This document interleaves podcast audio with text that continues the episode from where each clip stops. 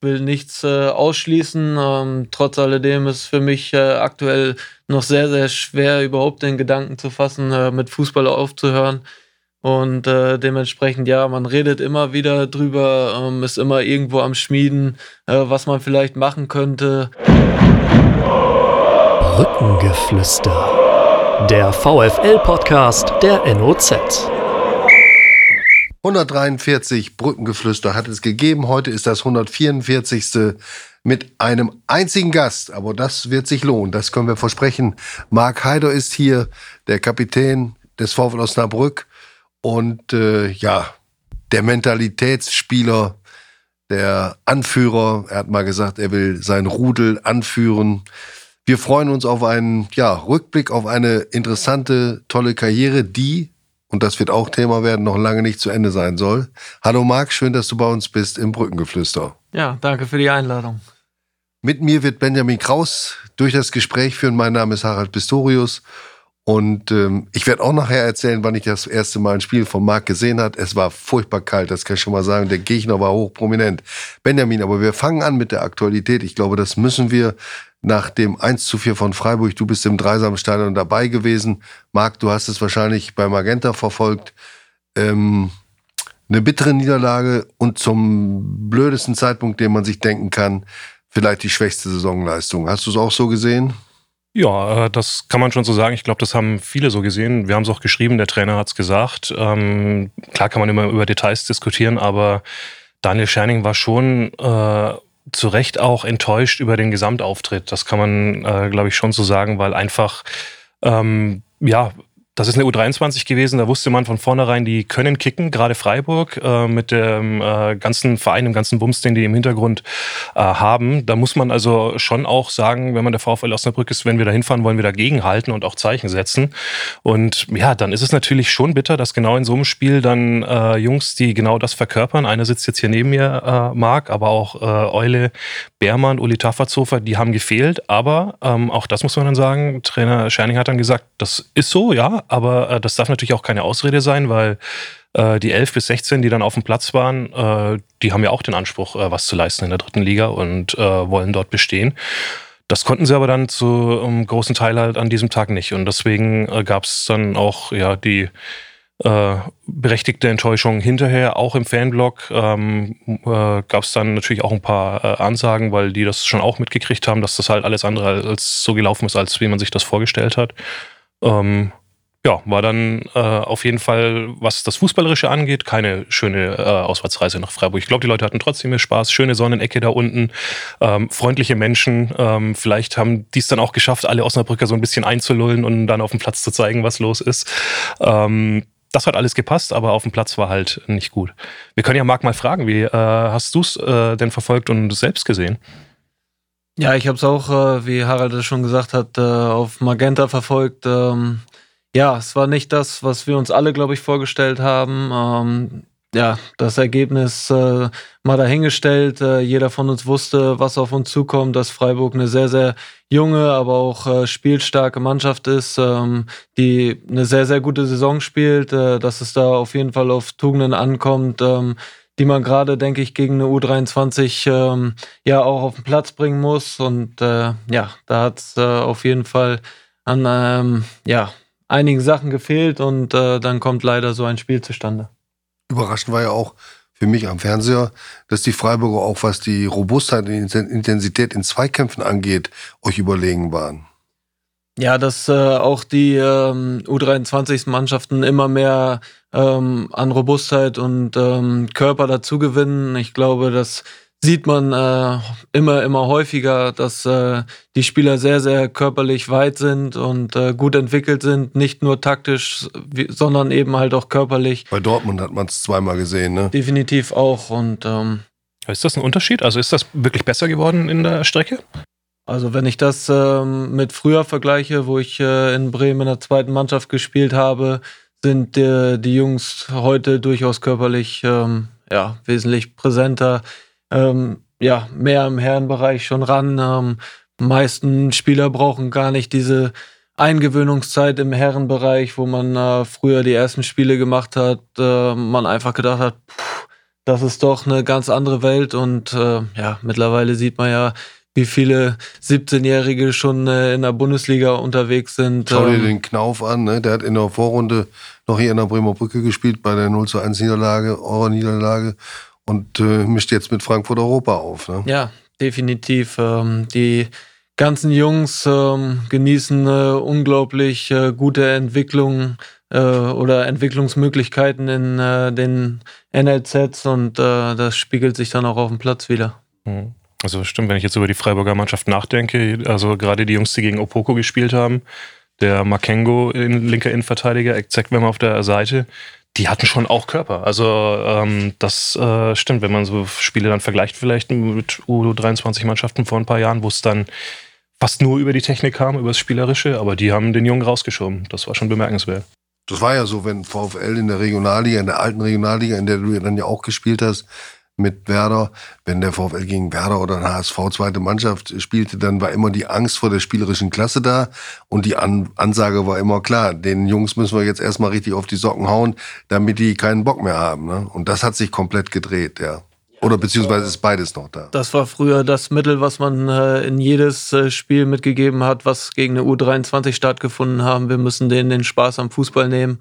Und ähm, weil die körperlich nicht dagegenhalten können. Und die es körperlich nicht dagegenhalten können, ist äh, heute meiner Meinung nach nicht mehr so vorhanden, wie es früher vorhanden war. Wir wollen mal hoffen, dass es in Havel, also, beziehungsweise in Hannover gegen Havel so und dann im Abschlussspiel gegen Magdeburg nochmal äh, eine Trendwende gibt. Was willst du als Kapitän dazu beitragen? Denn es ist ja wirklich wichtig, dass der Eindruck dieser Saison und damit ja auch viele Fragen, die die Planung der neuen Saison betreffen, erledigt werden oder beziehungsweise erhalten werden. Ja, es stehen noch zwei Spiele an und diese zwei Spiele wollen wir gewinnen. Und ähm, klar müssen wir irgendwo ein anderes Gesicht zeigen und ähm, bin da auch guter Dinge, dass wir das äh, hinbekommen werden. Aber wir müssen uns auch klar sein, dass diese Spiele auch nicht einfach werden. Und wenn wir nicht an unsere Leistungsgrenze gehen, ähm, dann äh, gewinnt man keine Spiele. Und äh, teilweise muss man eben in solchen Spielen dann auch über seine Leistungsgrenzen hinauswachsen, alles in das Spiel werfen, alles in die Waagschale werfen, was man hat. Und ähm, ja, wichtig, das äh, Ganze dann als Team auf die Platte zu bringen. Sagen wir nochmal, Marc, wie verfolgt man dann so ein Spiel, wenn man so als so ein emotional Leader, als jemand, der voll dabei ist im Spiel, äh, dann nicht dabei sein kann, wie du am Samstag? Flucht man dann äh, vorm Stream oder bist du dann ruhig und guckst dir das an, machst dir deine, deine Gedanken? Wie kann man sich das vorstellen?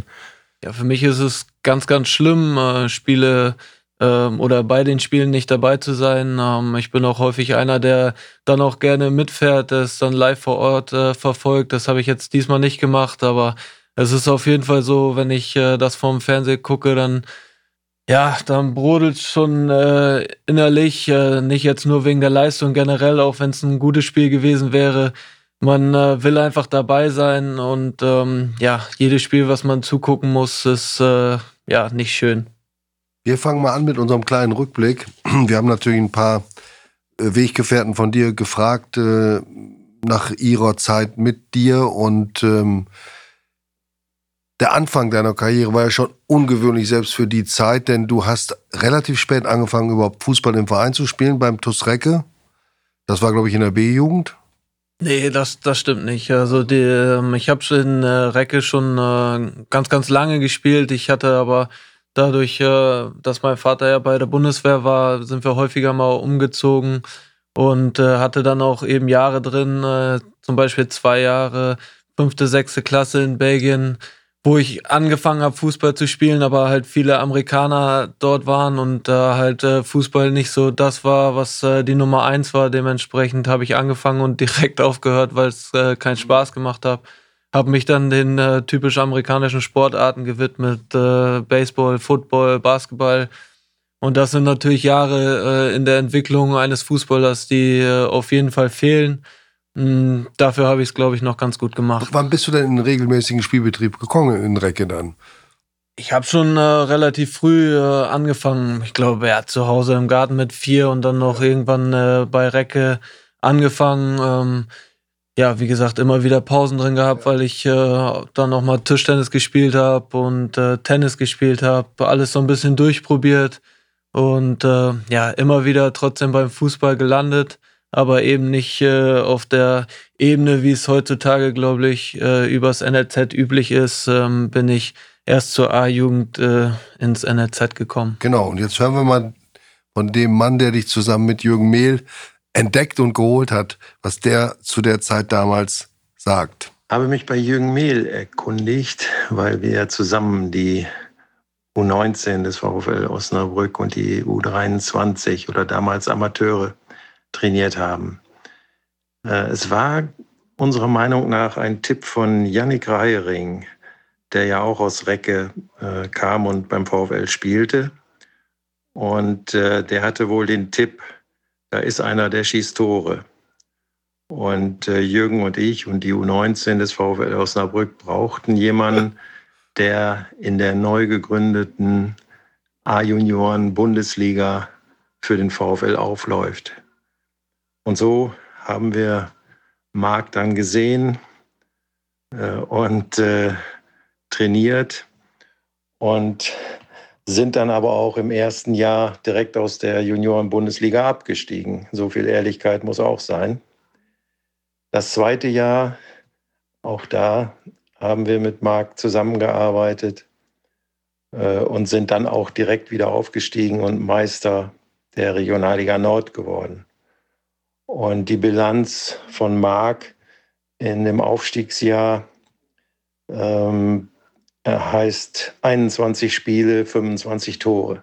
Ich glaube, das spricht für sich und seine Torgefährlichkeit, die er dann spätestens im zweiten Jahr gefunden hat. Aber wir haben Marc dann auch nicht losgelassen und ähm, in der U23 mit ihm äh, auch die Saison 2005, 2006 in der Oberliga Nord äh, mitgestaltet. Immerhin gegen Mannschaften wie SV Meppen mit Christian Klaassen. Und auch da sendete Marc in 34 Spielen 18 Tore, habe ich in meinen Unterlagen gefunden. Also ein guter Einstieg und äh, damals schon sehr torgefährlich und torhungrig. Das war Heiko Flottmann. Natürlich hast du die Stimme erkannt. Dein erster Trainer beim VfL zusammen mit Jürgen Mehl. Ähm, was hast du für Erinnerungen an diese Zeit? Wie war das, als du spät entdeckt in Recke vom VfL angesprochen wurdest? Hast du da überhaupt, ähm, hast du auch ein bisschen gezweifelt? Da gezweifelt nicht. Ähm, ich weiß auf jeden Fall noch an dem äh, oder bei dem Spiel, wo er da war, haben wir, glaube ich, irgendwie im Pokal gegen Hörste gespielt. Und äh, ich wusste auch, dass er kommt und dementsprechend lief es, glaube ich, auch in der ersten Halbzeit, habe ich äh, nicht getroffen. Äh, in der zweiten Halbzeit war es dann weg und dann äh, habe ich, glaube ich, vier oder sechs Tore geschossen.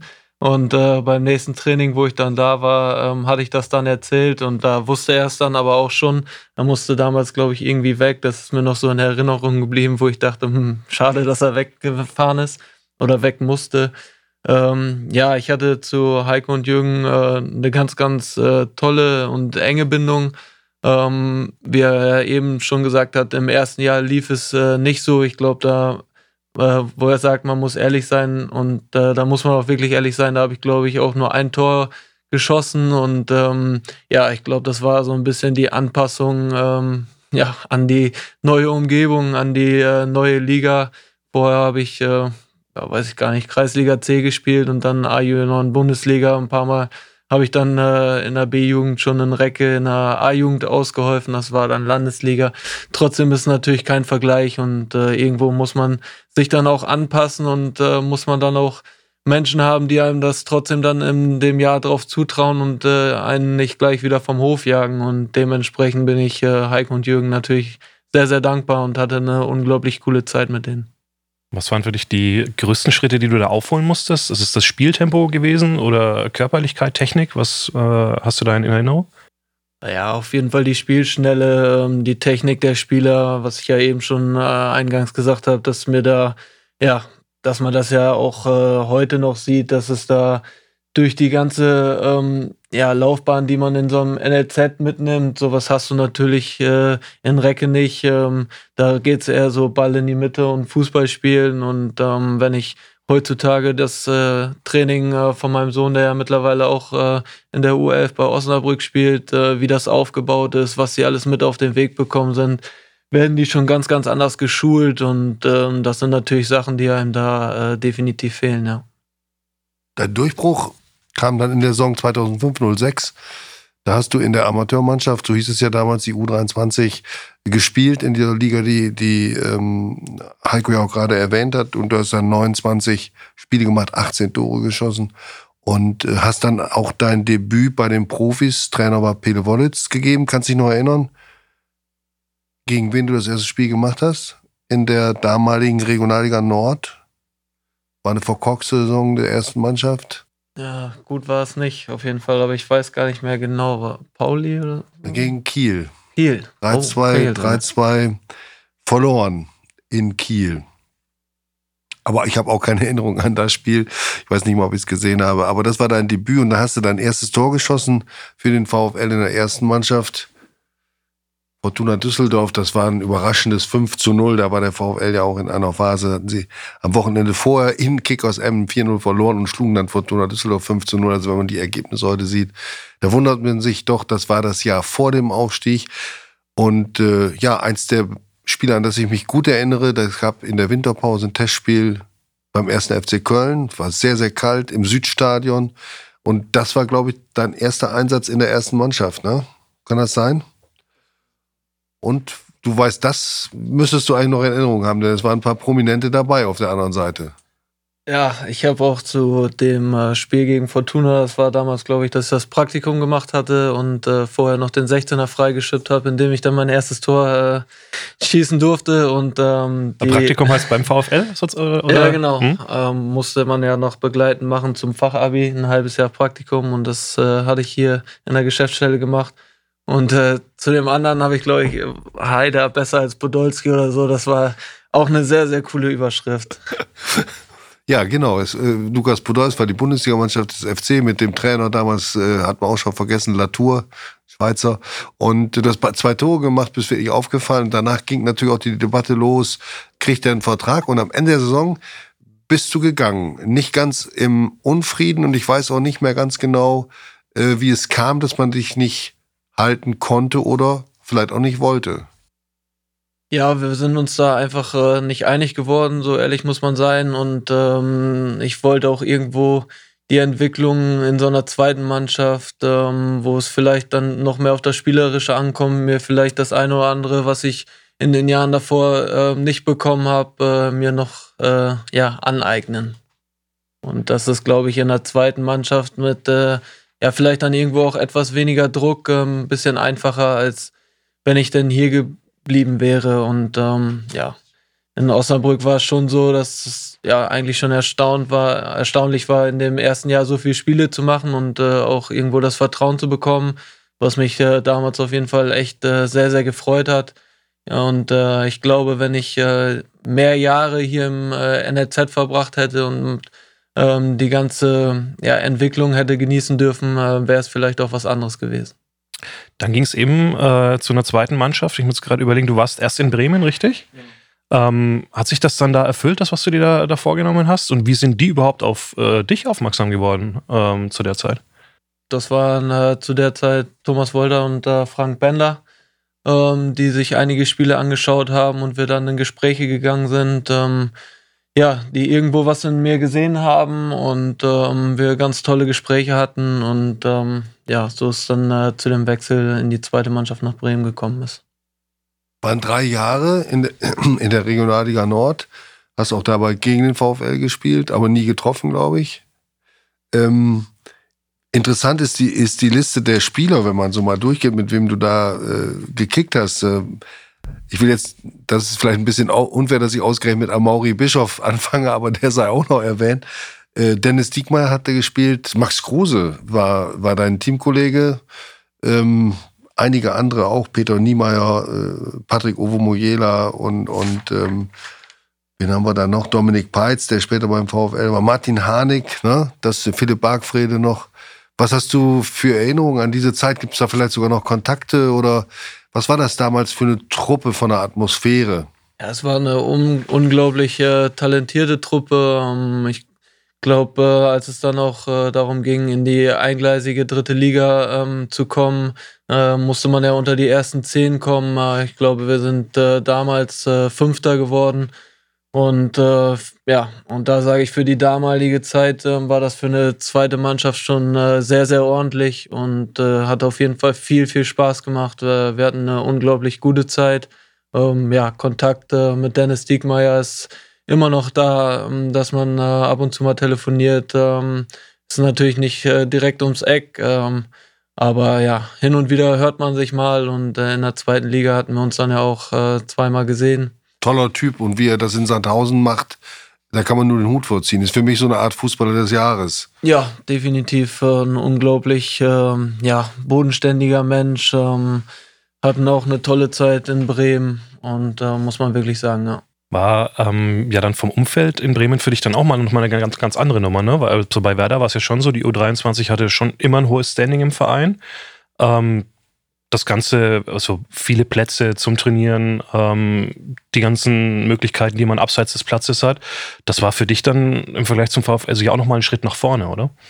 Ja, definitiv. Äh, die Anzahl an Plätzen ist hier nicht vorhanden. Ich glaube, da ähm, ja, mache ich jetzt aber kein neues Thema auf. Äh, ich glaube, das Thema ist lange bekannt und ähm, ja, in der Hoffnung, dass sich jetzt auch wirklich mal was tut, weil es wird allerhöchste Zeit, dass sich da was tut. Ähm, aber das in Bremen war schon ähm, ja, was ganz, ganz anderes. Du hast die erste Drittligasaison dann noch in Bremen gespielt, also die erste Saison überhaupt in der dritten Liga 2008, 2009.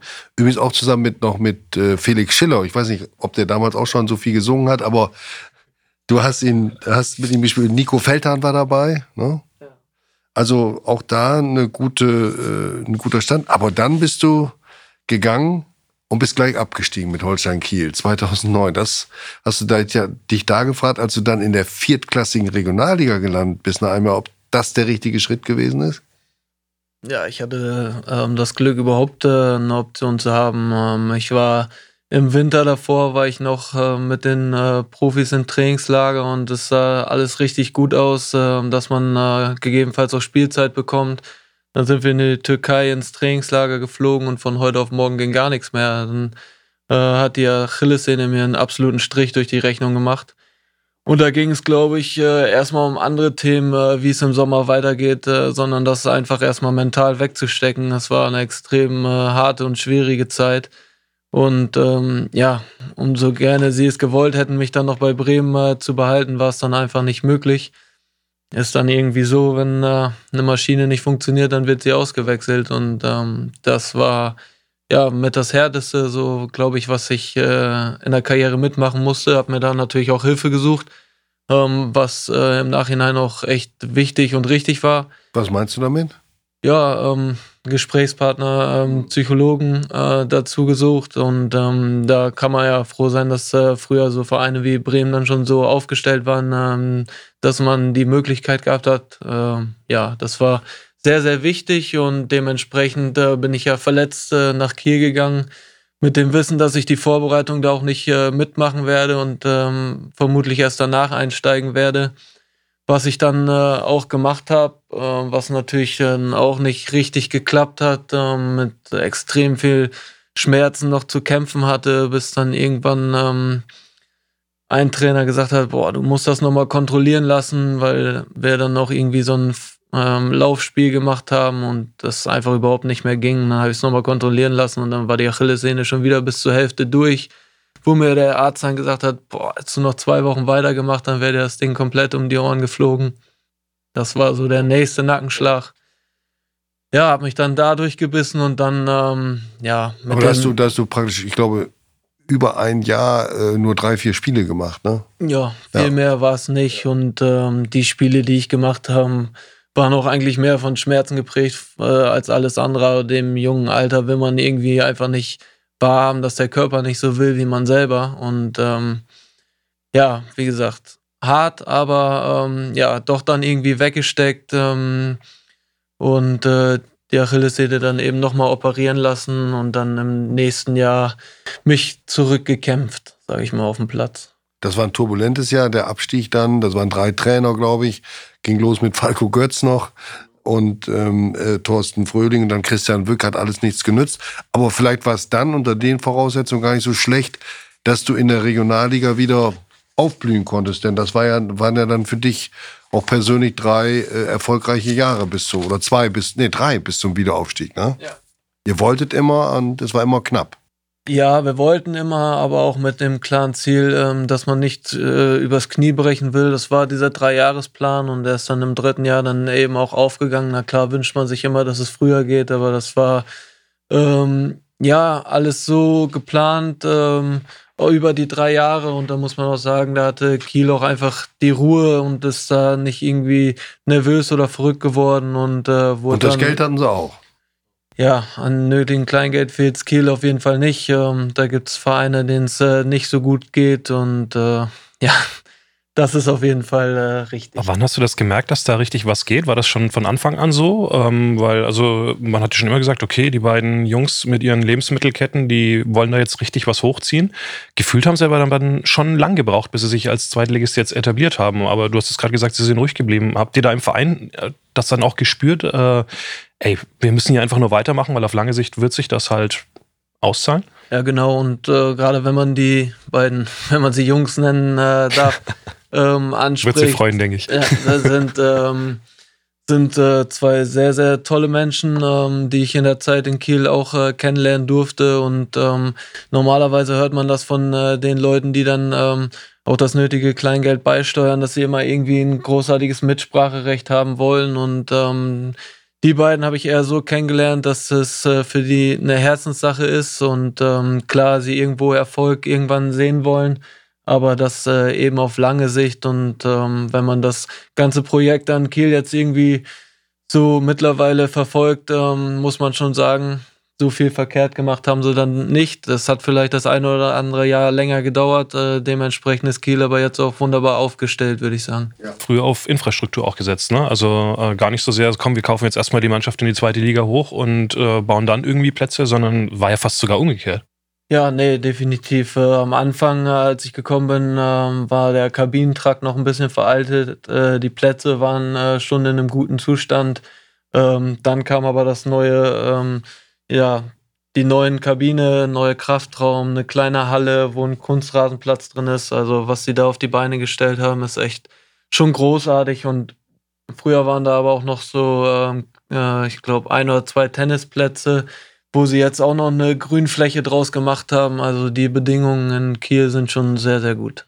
Und ihr hattet ja auch dann relativ zügig äh, sportlichen Erfolg. Ich erinnere mich an die Saison mit dem dritten Platz, als ihr nah dran wart schon am, am Aufstieg. Und das war auch sicherlich eine deiner, deiner stärksten Saisons. Also du warst ja in der Phase auch äh, durchweg äh, Stammspieler und hast äh, Tore geschossen und Tore vorbereitet auf eigentlich auf allen Positionen in der vorderen Reihe, ne? Ja, definitiv.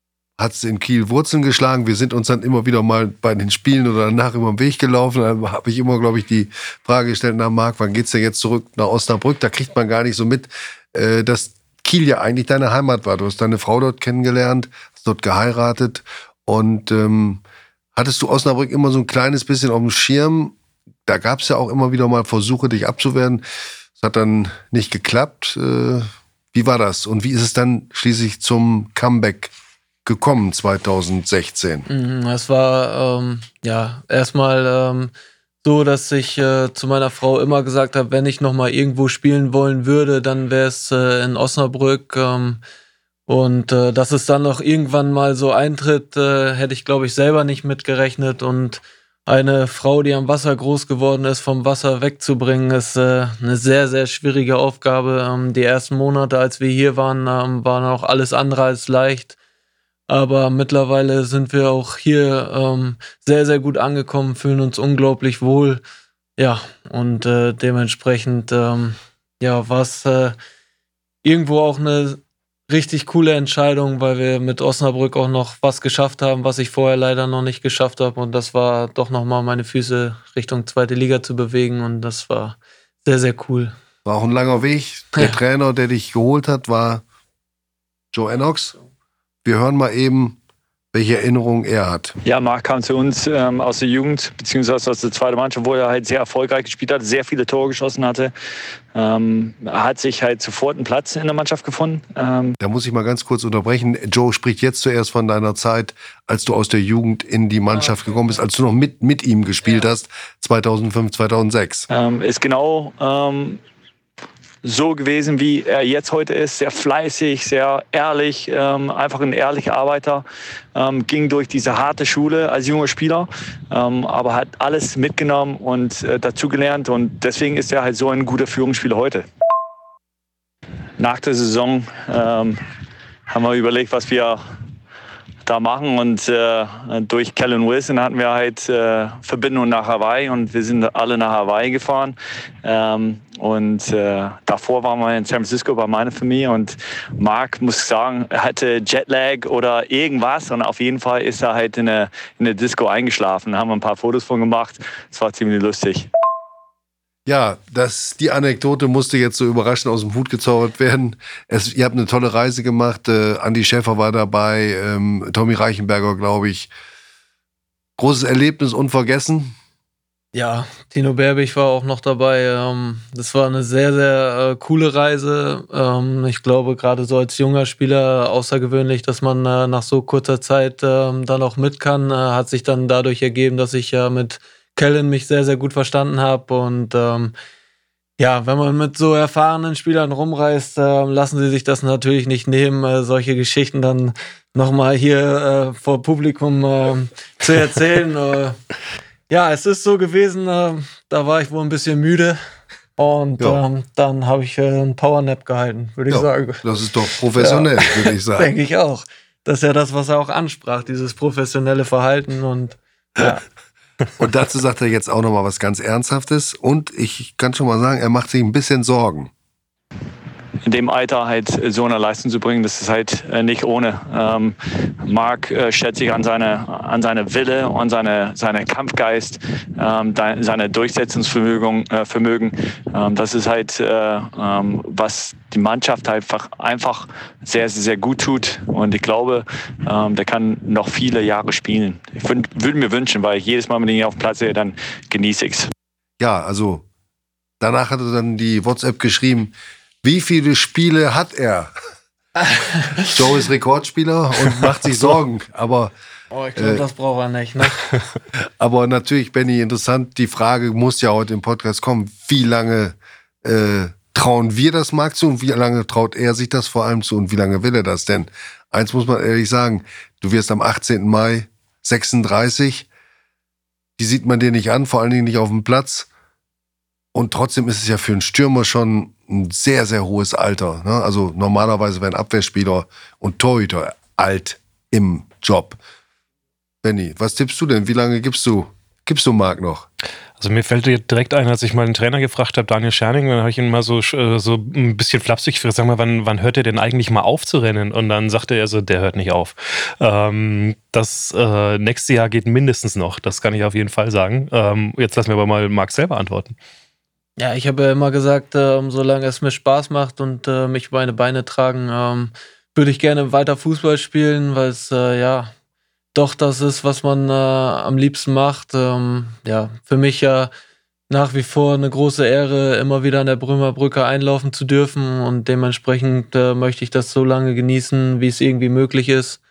Und ähm, ja, viele sagen immer, die wollen nicht vom Platz getragen werden, aber vielleicht will man das ja doch. Aber ich fühle mich, wie gesagt, ich fühle mich halt äh, noch echt sehr, sehr gut. Äh, mir macht das unglaublich Spaß, mit äh, jungen, talentierten Spielern zusammenzuarbeiten, was natürlich auch nicht immer leicht ist, äh, was äh, eine gewisse Aufgabe auch irgendwo mit sich bringt. Ähm, aber die Spieler dann eben an den richtigen Herrenfußball dann ranzuführen, äh, ist eine unglaublich tolle Aufgabe und äh, macht mir sehr, sehr viel Spaß. Und wenn man dann so einen äh, Trainer wie äh, Daniel Scherning jetzt hat, ähm, wo die Zusammenarbeit unglaublich gut ist, äh, macht es natürlich doppelt Spaß. Hast du dir denn trotzdem schon mal Gedanken darüber gemacht, was denn eigentlich nach dem Fußball, also in fünf Jahren, ähm, äh, kommen könnte? Also, wenn du jetzt gerade gesagt hast, dein Bruder, äh, dein Bruder, dein Sohn spielt in der U11. Ähm, Trainer, wäre das eine Option? Ja, definitiv. Ähm, ich will nichts äh, ausschließen. Ähm, trotz alledem ist für mich äh, aktuell noch sehr, sehr schwer, überhaupt den Gedanken zu fassen, äh, mit Fußball aufzuhören. Und äh, dementsprechend, ja, man redet immer wieder drüber, ähm, ist immer irgendwo am Schmieden, äh, was man vielleicht machen könnte. Ähm, irgendwie will ich aber die Zeit jetzt noch genießen und ich glaube, wenn der Zeitpunkt gekommen ist, äh, wird man auch den richtigen Weg einschlagen für sich und äh, der wird dann kommen, äh, wenn es an der Zeit ist, aufzuhören. Du hast ja eben schon angesprochen, dass es mit dem VfL dann doch nochmal in die zweite Bundesliga ging. Du hast immer dran geglaubt, hast viel dafür getan. Aber bevor es in die zweite Liga ging, in der, in der denkwürdigen Aufstiegssaison, war es eine Saison voller Enttäuschung und einer Rückrunde mit vielen, vielen Misserfolgserlebnissen. Ähm, wie kann es sein, dass aus so einer schlechten Saison so eine gute entsteht? Waren da schon Grundlagen gelegt oder war es dann der radikale Schnitt, der vorgenommen wurde von Daniel Thune und Benjamin Schmedes? Ja, man muss ja schon sagen, dass man dann äh, sehr, sehr viele neue Spieler dazugeholt hat ähm, und wir uns aber einfach von Anfang an auch ähm, unfassbar verstanden haben, ähm, wir ein gutes Klima in der Mannschaft hatten, und dann kommt so eine Saison zustande, in der man dann ähm, ja Spiele auch einfach, so wie man das gerne mal sagt, ähm, die man äh, vielleicht 0-0 äh, spielt, äh, dreckig 1-0 gewinnt. Ich glaube, da hatten wir auch etliche Spiele dabei. Und so ähm, ja, hast du dann äh, deine dominanten Spiele und die Spiele, die eng sind, äh, gewinnst du dann eben 1-0. Und das sind äh, die Punkte, die am Ende einer Saison dann ganz, ganz wichtig ist. Und äh, so haben wir uns äh, die Punkte im Endeffekt äh, für den Aufstieg geholt. Du warst eine zentrale Figur. Daniel hat auf, auf Marc gesetzt. Und wir hören mal, was der jetzige Chefcoach von Fortuna Düsseldorf seit elf Spielen ungeschlagen, allen elf, die er gemacht hat, was er über dich sagt. Was Heidi in erster Linie sehr wertvoll macht, ist ähm, die Verlässlichkeit, die man einfach bekommt. Ich glaube, dass man dass man nicht den Fehler machen sollte, Heidi an Zahlen zu messen, an Toren, an Torvorlagen, sondern man sollte ähm, genau die Dinge bewerten, die, die schwer messbar sind, was Leidenschaft betrifft, was Gier betrifft, was Mentalität betrifft, was Emotionalität betrifft, was alles damit zusammenhängt, um ein Fußballspiel so zu bestreiten, dass man es unbedingt gewinnen will. Und ich glaube, das macht diesen Wert bei ihm aus und zeigt natürlich auch, ähm, wenn man an unsere Ausstiegssaison denkt, dass es, dass es für ihn immer ein Privileg sein durfte, Kapitän zu sein beim VfL und darüber hinaus, dass er alles dem Erfolg untergeordnet hat, um sich seinen Traum zu erfüllen, in der zweiten Liga Fußball zu spielen. Und ähm, das meine ich. Viele, viele weniger messbare Dinge, aber ähm, im Grunde und Ganzen Heidi ist ein Mentalitätsmonster. Woher kommt denn eigentlich diese mentale Stärke? Ja, wenn es ähm, über die Jahre gesehen, ähm, was ich halt früher ähm, selber gemacht habe, ist viel Leichtathletik. Ähm, dadurch, dass äh, viele laufen, ja, ist einfach unfassbar zu hassen, zu verlieren. Das konnte ich damals in keinen Läufen. Ich, in meiner Laufkarriere, die ich äh, gestartet habe, ich glaube zweimal Zweiter geworden und das hat mich schon unfassbar genervt. Und ähm, ja, es ist äh, einfach, wenn ich heute, ähm, wenn ich wüsste, dass wir heute Nachmittag ein Turnier spielen, und ich äh, nicht Erster oder Zweiter werde, dann ist gefühlt der Tag schon gelaufen.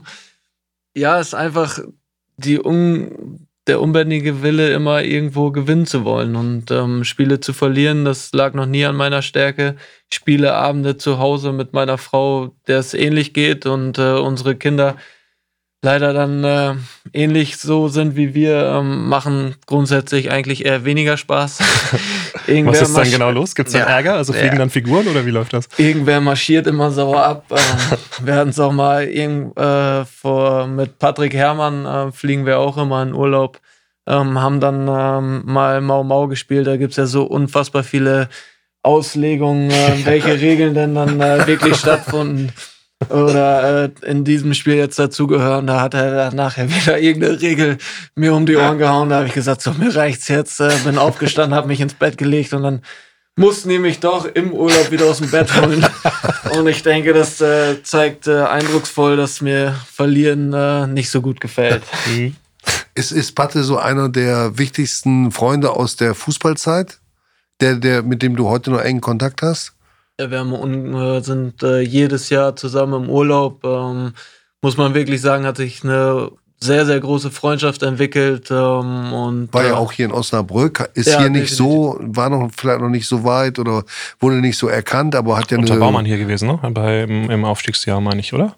Oder- Nee, das war vorher noch. Ich glaube sogar unter Gelsdorf, ne? Boah, das, Ja, das weiß ich nicht mal genau. ja. Aber wie gesagt, ähm, haben Und uns hat in eine sensationelle Karriere ja hingelegt. Ne? Definitiv. Auch Ja. ein absoluter Arbeiter, Ja. ein Wadenbeißer. Ja. Weiß nicht, jedes Stück Wade, was er abgebissen hat, hat er sich wahrscheinlich in seine gesteckt, die so unfassbar groß sind. Ja. Ähm, ja, ein ganz, ganz toller Mensch, äh, eine ganz, ganz tolle Familie und äh, mit dem wir jedes Jahr sehr, sehr gerne in Urlaub fliegen. Unsere Kinder verstehen sich sehr gut, sind im gleichen Alter und Hm. ja, hat sich irgendwo so eine kleine Tradition entwickelt. Gibt es noch andere aus dem Fußballgeschäft, die Freunde geworden sind? Jetzt Spieler, dein, dein Berater Steffen Schneeklut ja sowieso, ne? Ja, Micha Hohenstedt, ähm, mit dem ich ähm, mich sehr, sehr gerne treffe, ähm, mit seiner Frau und ähm, ja, wir uns das eine, eine oder andere Mal ähm, ja auch während der aktiven Zeit schon getroffen haben. Ähm, ja, ganz, ganz äh, toller Mensch, ähm, immer für einen äh, guten Spruch zu haben. Na klar, äh, Micha Holt, mit dem ich in Kiel gespielt habe, da gibt's etliche, Jules Reimaching, der verrückte Typ. Ähm, Robbie Christo, mit dem man ab und zu mal telefoniert. Ähm, ja, Das war Bennys Lieblingsspieler. Der hat immer gesagt, der kommt noch. Ja. Ich habe auf ihn gesetzt, das hat nie so richtig geklappt, aber ähm, der hat halt auch schon äh, was ausgestrahlt im Sturm. ja, definitiv. Ähm, Wo spielt er jetzt eigentlich? Boah, der macht jetzt irgendwie einen Ha- Hallenfußball. Ich glaube, in Amerika ist irgendwo alles möglich. Also kannst du mit Hallenfußball Geld verdienen. Also alles war- Fußball und Robbie ja. Christo hätte ich jetzt nicht erwartet, das ist spannend. Ja, ist halt ähm, das, was man äh, dann in der Halle vielleicht, äh, wo man nicht mit rechnet, äh, größer, aber die ähm, spielen auch auf anderen Feldern, als es, glaube ich, hier der Fall ist. Dann legen die die Eishockeyhalle ähm, mit Kunstrasen aus. Also alles, was Sport äh, betrifft in Amerika, egal wie was, ist immer so, dass sich Leute finden, die das gut finden und ähm, ja, die dann fest draus machen, sich die Spiele anzugucken. Ne? Vor einem Jahr hast du gesagt, nach der Enttäuschung des Abstiegs und der äh, ja weitgehenden Ignorierung durch die Trainer deiner Person, das hat dich ja sehr geärgert. Du warst enttäuscht auch darüber, dass du nicht oder erst zu spät helfen konntest, dass du gesagt, ja, ich will bleiben, aber ich will kein Gnadenbrot, sondern ich will dann äh, als als Achsenspieler auch ganz vorangehen und helfen. Und jetzt hat sich der Vertrag verlängert. Es war die übliche Klausel drin, die man bei Spielern gehobener Jahrgänge dann macht. Ne? Wie viele Spiele zieht er durch? Und wenn es so und so viel sind, dann verlängert sich der Vertrag automatisch. Vielleicht ist ja im neuen Vertrag auch so ähnlich geregelt. Das kannst du ja gleich erklären. Aber wir hören jetzt erstmal, gehen weiter der Frage nach, wie lange du noch spielen kannst. Und da haben wir nochmal Heiko Flottmann im Angebot. Äh, bei der äh, U23 oder schlicht gesagt den Amateuren des VfL Osnabrück. Tolle Spiele, viele Tore, viele gemeinsame Spiele, Trainings. Das war eine wunderbare Mannschaft äh, um Mark Heider herum, um Simon Tüting, äh, Christian Mescher. Ganz viele, viele, viele, viele, mit denen wir zum Glück heute noch sehr eng verbunden sind. Ähm, Beispiel auch für seine Torgefährlichkeit äh, habe ich von Jürgen Mehl gehört. Fünf Tore gegen Eichede im Aufstiegsjahr. Dann verbindet uns sicherlich auch die Mannschaftsfahrt in der U19 nach San Francisco ja, mit Familien Heider und Flottmann insgesamt. Es gab natürlich auch angespannte Situationen, auch das muss äh, gesagt werden. Ähm, bei den Hallenspielen, zum Beispiel Schlossverhalle, Stadtmeisterschaften, da waren schon Momente dabei, äh, wo wir auch nicht einer Meinung waren oder äh, uns deutlich die Meinung gesagt haben. Aber insgesamt immer wieder ähm, eine Freude, jemanden aus der Familie Haider zu treffen und wunderbare Erinnerungen. Und äh, leider dann aber auch der Transfer nach Bremen, ausgerechnet nach Bremen, Small, Small World. Äh, und wenn ich Marc jetzt sehe in den Spielen, mit knapp 36, dann äh, ja, freut mich das einfach, dass äh, wir, Jürgen und ich, auch einen kleinen Beitrag dazu leisten konnten und äh, er so ein toller Spieler geworden ist. Und nicht nur Spieler, sondern auch Führungsspieler einer wichtigen Mannschaft. Ja, das waren so ein bisschen auch Erinnerungen gemischt. Er hat, er hat übrigens gesagt, dass mit der Amateurmannschaft, das sei die schönste Zeit seiner Trainerlaufbahn gewesen. Das ist auch eine Anerkennung für die Truppe von damals. Und äh, wir haben natürlich auch äh, Daniel Thune gefragt, ähm, wie er denn deine Zukunft sieht. Ähm, hören wir mal rein. Tja, wie viel, wie viele Jahre hat Heidi noch im Tank? Ähm, ich glaube schon, dass er noch ein paar Jahre gehen kann. Und ähm, das Wichtigste ja auch, ähm, selbst im hohen Alter von 36 ähm, ist er immer noch und ohne es zu sehen, ähm, wahrscheinlich in der Lage, in jeder Trainingseinheit an sein Limit zu gehen. Und ich glaube, das, das macht einen Fußballer dann aus, wenn er immer noch gewillt ist, jede Einheit maximal zu gehen, weil dann ist der größte Maß der Anpassung einfach auch da. Er nimmt nicht raus und ähm, die Spiele, die ich jetzt einfach auch sehe, mit der Quote, die dazu kommt, äh, da geht noch einiges. Also ähm, ich glaube schon, dass die vier vorne stehen kann und er in der dritten Liga mindestens noch aktiv sein kann bis dahin. Gut. Ja, Marc, willst du dazu noch was sagen? Also wir setzen dich ja jetzt hier furchtbar unter Druck, ne? Oh Gott, sagen. Da hat äh, Daniel ähm, mal eine Nummer rausgehauen, ähm, wo es noch ein paar Spiele sind zu gehen bis dorthin, aber wer weiß. Ähm, ich bin gewillt, äh, Gas zu geben und äh, das ist ja auch das, was äh, er angesprochen hat. Ähm, ältere Spieler, die sich dann ja häufig auch in den Trainingseinheiten rausnehmen. Ähm, wenn das irgendwann der Fall ist, dann ähm, werde ich von selber die Schuhe an den Nagel hängen, weil wenn, wenn, dann sollte man das äh, mit 100% machen und 100% da gehört eben auch das Training dazu, wo der Schweiß fließen muss, damit es dann auch auf dem Platz funktioniert und wenn das nicht mehr der Fall ist, dann spätestens dann höre ich auf. Also auch im Training voran. Ich habe neulich mal eine Einheit zugeguckt, da muss ich jetzt ein bisschen dran denken, als du vorhin erzählt hast, dass du nicht verlieren kannst. Das war ähm, unmittelbar nach dem Halle-Spiel. Also da habt ihr jetzt nicht irgendwie äh, athletisch Gas gegeben, klar, war ein langes Spiel vorher, sondern habt so kleine Wettspiele gemacht, ne? Ball in so einen kleinen Kreis reinschießen, eins weiter, dann über die Stangen drüber und äh, ins Tor. Da hat man dann schon gemerkt, der Makaida will gewinnen, das ist das Erste. Und da hattest du so einen äh, langen Strumpf an an deiner Wade, weil du ja da die, die Probleme hattest. Dann hatte ich noch irgendeinen da angesprochen und da meinte der auch nur so, ja, der Heider, der, der macht ja alles, äh, dass er äh, da klarkommt und mitmachen kann. Ist es das? Genau das? Dass man dann auch jetzt, äh, dass du jetzt auch merkst, so, ey, ähm, klar muss man dann auch mehr tun für den eigenen Körper, um eben, ähm, ja, ähm, keine Ahnung, das Altern aufzuhalten? Ja, mit dem, was ich an Equipment zu Hause habe, könnte man, glaube ich, eine Praxis eröffnen. Also ich bin da auch gewillt, äh, ein bisschen was zu investieren. Um, so auch mit dem Strumpf, habe mir da ähm, ja, wie so ein Neoprenanzug für die Wade bestellt, ähm, damit da durchgehend Hitze drin ist, dass da eine Mehrdurchblutung drin ist. Ähm, ja, dass alles, was an schlechten Sachen da drin ist, dass das abtransportiert wird. Da beschäftigt man sich natürlich schon äh, mit dem Körper und ähm, ja, man muss halt alles dafür tun und ähm, hatte ich ja auch schon des häufigeren gesagt, manchmal tut's weh, aber man muss auch lernen, dann irgendwo damit umzugehen, wenn man ähm, Spiele gewinnen äh, möchte. Und äh, so haben wir auch gesagt, äh, mit 1860 wäre super, wenn du das irgendwie schaffen könntest. Ähm, ich habe alles dafür getan. Im Endeffekt hat es mich auch genervt, dass es nur für 45 Minuten gereicht hat. Aber wenn man bedenkt, dass wahrscheinlich die eine oder andere Faser äh, in der Wade eingerissen ist, war äh, 45 Minuten schon äh, mehr als äh, mehr als gut und ähm, dass es dann in Halle schon wieder für 90 reicht. Ähm, ja, will mich nicht selber loben, aber ist dann äh, irgendwo schon so, dass man ähm, ja viel dafür tut, um der Mannschaft zu helfen und ähm, aber da bin ich auch immer noch bereit und gewillt, das äh, weiter auch zu machen. Ich meine, diese letzten, dieser letzte Redebeitrag von dir hier, der gibt ja eigentlich die Richtung vor.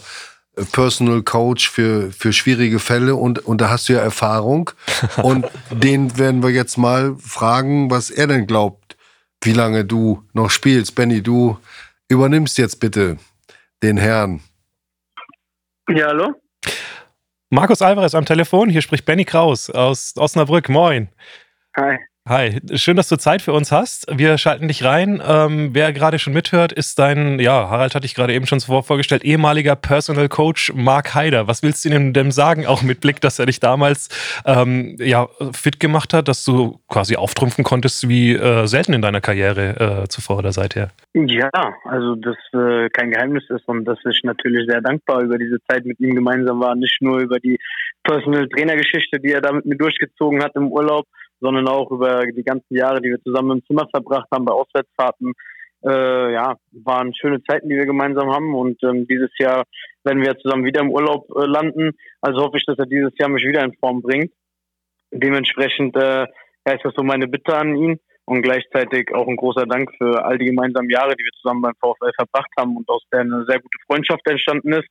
Unter anderem ist er ja auch der Patenonkel jetzt von meinem neugeborenen Sohn und äh, dementsprechend ist da schon ähm, sehr viel entstanden in dieser Zeit. Ja, äh, moin erstmal. Ich wollte mich ich hatte auch schon gedacht, was wäre das nur für ein Podcast, wenn du äh, Flöte nicht dabei bist, aber haben wir dich ja trotzdem noch irgendwie reingekriegt. Äh. Marc, aber wir sind doch auch Halbprofis. Ja, also. absolut. Und äh, mit Technik und so, was alles heutzutage möglich ist, ne, ruft man mal an und dann geht Alva dran. Ja, ganz easy. Was soll man sagen über die Zeit, die wir zusammen hatten? Ähm, wir kennen uns ja im Prinzip noch nicht ganz so lange, haben uns äh, erst in Osnabrücke kennengelernt. Ähm, was äh, dann in der Zeit entstanden ist, ist ja genauso wie ich es eben schon gesagt habe, mit äh, Patrick was ganz Besonderes.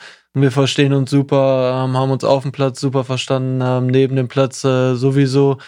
Und äh, ja, haben viele, viele schöne Momente. Und ähm, ja, jetzt mit Rubio ist dann äh, irgendwo auch ein Zeichen äh, der Freundschaft, äh, dass er mir das Partneramt übergibt oder übergeben möchte, zusammen mit seiner Frau Lena. Ist äh, ja ist schon eine Ehre dann. Ich glaube, dass dir das besonders viel bedeutet. Du bist ein Mensch, der auf sowas, ja, damit zu packen ist und, und auch sich dann in der Aufgabe, ja, in die Aufgabe auch ein bisschen verbeißen kann. Ja, klar, zu einer Freundschaft, ähm, die entsteht ja nicht einfach so, da muss auch immer was für getan werden. Und ähm, wenn man dann ähm, ja so ein Patenonkel werden darf, dann ähm, sehe ich das nicht einfach so, als ja, du bist jetzt Patenonkel, dann gehört natürlich auch mehr dazu. Und ähm, ja, wie gesagt, das hat sich eine unglaublich gute Freundschaft entwickelt und ähm, bin froh, dass ich Alva kennenlernen durfte. Alva, wie ist denn das so, wenn der Markt dich fit macht? Ich kann mir ja vorstellen, so auf dem Platz seid ihr ja schon unterschiedliche Typen, ne? Also du bist eher so einer, der, der lauert, der macht, der, der am Ball was macht und der, der Markt, der geht die weiten Wege, leitet mit irgendwie knapp 36 das Pressing ein. Und wenn er dich dann fit macht, weckt er dich dann morgens irgendwie im Hotelzimmer und sagt, äh, Digga, auf geht's jetzt äh, laufen oder wie stellt man sich das vor? Ja, er war schon nervig, also das muss man ihm schon lassen. Ne? Also ich habe dann morgens eher mal so gesagt, ach komm, wir machen es dann am Nachmittag oder wir machen es am Abend oder so. Aber da hat er gesagt, ja, da ist die zweite Einheit schon, da können wir nicht auch noch die erste machen. Äh, dementsprechend ähm, hat er mich schon gequält, äh, muss ich echt zugeben und war auch echt hartnäckig. Aber gut, ich denke, im Nachhinein hat er sich ähm, für uns alle ausgezahlt. Also für mich, als auch für ihn. Ich meine, er zieht äh, seine Trainingspläne wahrscheinlich ähm, immer zu 100 Prozent durch. Aber gerade für mich war das extrem äh, hilfreich und wichtig. Und man kann sich das da schon echt vorstellen wie so ein Bootcamp. Also ähm, ja, nicht nur was jetzt das Training betrifft äh, on top, sondern dann auch was äh, Ernährung oder die Kaltgetränke äh, betraf. Da hat er keine Ausnahmen gemacht. Also da hat er schon immer seinen Finger in die Wunde dann gedrückt. Und hat, ja, siehst du, das ist wieder sinnlose Cola oder das ist wieder ein sinnloses Bier oder das ist wieder das, das ist das.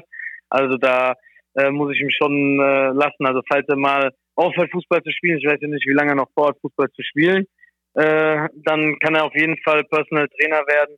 Und ähm, ja, ich würde ihm jeden mit ruhigem Gewissen empfehlen. Ja, da Marc hat äh, erstmal so zufrieden genickt, also als Reaktion. ich glaube, wir haben ihn heute auf eine gute Idee gebracht, aber wir wollen, haben natürlich auch mit Daniel Thune und Joe Ennox gesprochen. Wir wollten so ein bisschen ermitteln, immer unter der Voraussetzung, dass keine üble Verletzung mehr dazu äh, kommt, von denen er ja seit der Achillessehnengeschichte weitgehend verschont geblieben ist, damals in, in Bremen. Ähm, was traust du ihm noch zu, jetzt mal realistisch? Wie lange kann ein Stürmer auf diesem Niveau spielen? Eben haben wir von Daniel gehört, die vier kann davor stehen, dann spielt er immer noch dritte Liga. Ja, also ich sag mal so, ähm, mit seinem Stil hätte er eigentlich vor drei Jahren oder vier Jahren schon fertig sein müssen. Äh, so viel Kilometer, wie er abschrubbt und wie er sich reinhaut in jedem Spiel. Aber irgendwo hat er wohl so einen Jungbrunnen zu Hause stehen oder seine Frau gibt ihm irgendwas äh, Heimliches, was ich auch gerne mal haben würde. Ähm, hätte er jetzt mein Spielstil, hätte ich gesagt, die vier könnte locker davor stehen, äh, ein bisschen vorne stehen und ein, zwei Freistöße schießen, ja.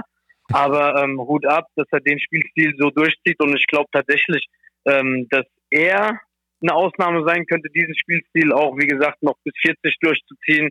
Und ähm, ja, der erste halt eben ist, der vorne das Pressing einleitet und hinten der letzte ist vielleicht auch den Ball weggrätscht.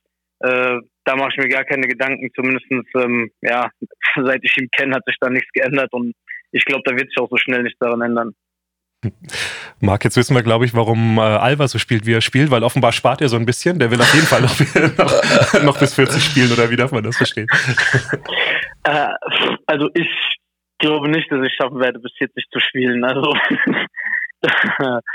nee, das überlasse ich dann Marc. Die Hoffnung stirbt zuletzt, Alva. Wie geht's denn bei dir weiter? Ähm, wirst du deinen Vertrag in Polen erfüllen oder was, was läuft im Moment? Ja, sagen wir es mal so, ist ja, glaube ich, bekannt, dass ich ähm, ausstehende Gehaltszahlungen habe und ähm, dass ich mit meinen Anwälten gerade dabei bin, da vorzugehen. Und ähm, ja, jetzt warte ich aktuell auf die Entscheidung vom polnischen Verband, ob ich jetzt ähm, ab Sommer halt eben Free Agent äh, Spieler bin oder ob ich noch länger warten muss darüber hinaus, ähm, bis ich was Neues haben kann, haben darf. Ähm, da wird gerade noch eine Entscheidung gewartet vom polnischen Verband. Sehr ärgerlich, äh, kostet mich halt eben ähm, ja nicht nur finanzielle Mittel, sage ich mal, sondern halt auch jede Menge Zeit, die du als Fußballer verlierst. Mittlerweile sechs Wochen, wo ich äh, überhaupt nichts machen kann, außer halt zu Hause eben laufen, Fahrrad fahren äh, etc. Diese Dinge, die einen Fußballer aber nicht glücklich machen. Ähm, ja, und so ist die aktuelle Lage. Deshalb ähm, mehr kann ich dazu aktuell auch nicht sagen, weil die Anwälte gesagt haben, äußere dich dazu halt am besten gar nicht, bis halt da eine Entscheidung ja. getroffen worden ist. Und ähm, ja, mal schauen, was dann passiert, wenn dann eine Entscheidung getroffen worden ist. Aber dass du es mal bereut hast, äh, nach dem Aufstieg weggegangen zu sein, das kann man schon sagen, oder? Du, ich bin ja nicht direkt nach dem nee, Aufstieg 21, gegangen. Entschuldigung. Genau, wir Ja. haben ja dann noch ein Jahr in der zweiten Liga Ja. gespielt und ähm, damals war das aber so, dass ich dann in einem Alter war, wo ich auch ein bisschen auf ähm, das Finanzielle einfach achten musste, weil ich bis zu diesem Zeitpunkt halt eben auch ähm, mich mehr oder weniger in der dritten Liga aufgehalten habe und wer ähm, das weiß, der weiß, dass man damit dann auch irgendwann mal nicht ausgesorgt hat, wenn man immer nur in der dritten Liga bleibt und vielleicht immer nur in seinem Wohlfühlumfeld ähm, bereut. Klar, auf der einen Seite fußballerisch oder meine Heimat, meine zweite Osnabrück verlassen zu haben, klar. Ähm, aber trotz allem glaube ich, was es mir nochmal als Menschen gegeben hat und auch meiner Familie, ob das jetzt den Kindern, die hier ähm, auf eine internationale Schule mit englischsprachig aufgewachsen sind, in Anführungszeichen, noch zwei Jahre, hat sie unheimlich weitergebracht und auch so ähm, einfach mal die Erfahrung im Ausland gewesen zu sein, ähm, ja, würde ich sagen, habe ich jetzt nicht bereut. Klar, Osnabrück verlassen zu haben ähm, und dann in dem Jahr, als ich gegangen bin, auch dass der Verein wieder runtergegangen ist. Im Nachhinein muss man sich da vielleicht das ein oder andere auch anhören lassen äh, von Fans oder anderen Leuten. Aber ähm, ja, manchmal ist es halt so im Leben, ne, dass man gewisse Dinge erstmal machen muss, um andere Dinge wieder wertzuschätzen. Das ist ganz einfach. Marc, was würdest du denn äh, Markus raten jetzt? Wie äh, ist bestimmt eine schwierige Situation, weil jetzt vor allem erstmal ruhig bleiben muss wahrscheinlich, ne? Ja, und das, äh, das ist ja das, was äh, Alva dann auch irgendwo am meisten Spaß macht, ist auf dem Platz zu stehen. Ähm, selbst mir macht das Laufen dann zu Hause oder Fahrradfahren nicht so viel Spaß. Äh, für mich ist es einfach immer so, dass ich sage, du musst da durch, wenn du fit sein willst. Ähm, dass Alva da immer noch die extra Motivation braucht, das wissen wir auch alle.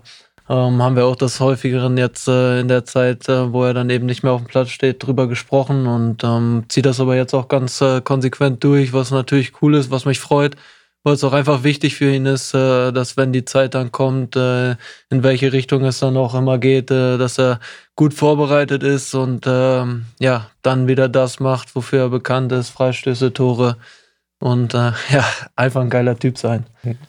Ja, Markus, dafür, dafür wünschen wir dir alles Gute. Ähm, halt uns gerne auf dem Laufenden auch, wohin es geht. Danke, dass du die Zeit hattest, heute dich äh, kurz hier bei uns reinzuschalten. Ähm, toi, toi, toi und beste Gesundheit. Ähm, viel Glück. Dankeschön. Alles Gute für die Familie und den Nachwuchs. Genau. Jo, danke, vielen Dank. Tschüss. Tschüss. Ciao, ciao, Heidi, wir sehen uns. Ciao, ciao. Ja, das war der, ich will jetzt nicht sagen krönende Abschluss, aber du hast ja damit gerechnet, dass er kommt, ne? Ohne Alva, war ich schon mal hier ohne Alva? also ohne, dass man irgendwas von ihm gehört hat? Ich glaube nicht, ne? Nein, nein. Aber das, Funktioniert auch nicht. oh, das ist auch ganz nett. Ja. Nee, definitiv. wir haben jetzt 59. Spielminute, da legst du dann immer noch mal auf dem Rasen ein paar Kohlen drauf. Äh, aber uns fällt fast nichts mehr ein. Wie ist es? Hast du noch was, was du loswerden möchtest, was du sagen möchtest, was du dir wünschst? Nichts Großartiges. Also fällt mir jetzt so äh, auf die Schnelle auch nichts ein. Äh, Soll einfach Na- so weitergehen wie bisher. Ja, wie bisher natürlich nicht, wenn wir jetzt äh, die letzten Spiele betrachten, ähm, dass wir alle natürlich ähm, ja, weiter den VfL ähm, gutheißen, ähm, dass es auch mal Phasen gibt, die natürlich äh, nicht so sind, äh, wie wir alle das gerne hätten. Da ähm, zähle ich aber die Fans, die Spieler, Verantwortlichen, alle, die es mit dem VfL haben, gehören dazu. Und ähm, es werden dann auch wieder die Spiele kommen, äh, die uns alle Freude machen, Spaß bereiten. Und äh, dementsprechend ähm, sollten wir nicht äh, sauer aufeinander sein, sondern miteinander in eine gute Zukunft blicken. Und denke, das wäre ein gutes Schlusswort. Ja, da kann ich eigentlich nur einen Halbsatz ergänzen. Ich habe äh, ehrlich gesagt bei dir immer das Gefühl, immer wenn Mark Haider dann auch nochmal irgendwie Gegenwind aushalten muss, in äh, welcher Situation auch immer, ähm, eigentlich kommt er immer stärker zurück. Und ähm, das ist äh, eine Geschichte, wo wir uns mit Sicherheit auch darauf freuen können, wenn du wieder mit dabei bist am Samstag und äh, auch generell mit Blick auf die Zukunft. Wir danken dir ganz herzlich, dass du hier warst, die Stunde. Ähm, wünschen natürlich auch dir ähm, äh, beste Gesundheit und weiter viel Erfolg. Genau dieselben Wünsche gehen raus an alle, die uns jetzt äh, zugehört haben in letzter Zeit. Das war das Brückengeflüster, der NOZ-Podcast zum VfL Osnabrück, abrufbar bei Apple, Spotify, Deezer, Google Podcasts und äh, natürlich auch bei uns direkt auf der Homepage. Haken setzen in der App. Auch das äh, hilft, um die neue Folge direkt zu bekommen. Wir sind nächste Woche wieder da. Ähm, dann auch wieder mit sehr interessanten Gästen. Das kann man jetzt schon sagen, ohne sie genau an anzukündigen, wobei es eigentlich nur ein Gast ist auch wieder, ne? Aber es, es ist, auch wieder, Gast, aber ja. es ist auch wieder ein Highlight. Und wir haben ihn heute schon gehört. Also mehr sage ich jetzt nicht. Genau, aber wir lassen genauso die Spekulationen zu. Das ist doch super. Ähm, bis dann. Äh, schöne Woche und weiterhin äh, ja, viel Spaß mit dem immer besser werdenden Wetter und natürlich bestimmt auch wieder bald mit besseren Ergebnissen mit dem VfL. Und mit dem unverwüstlichen Mark Heider. Danke, dass du da warst. Ja, Tschüss. Sehr, sehr gerne. Tschüss.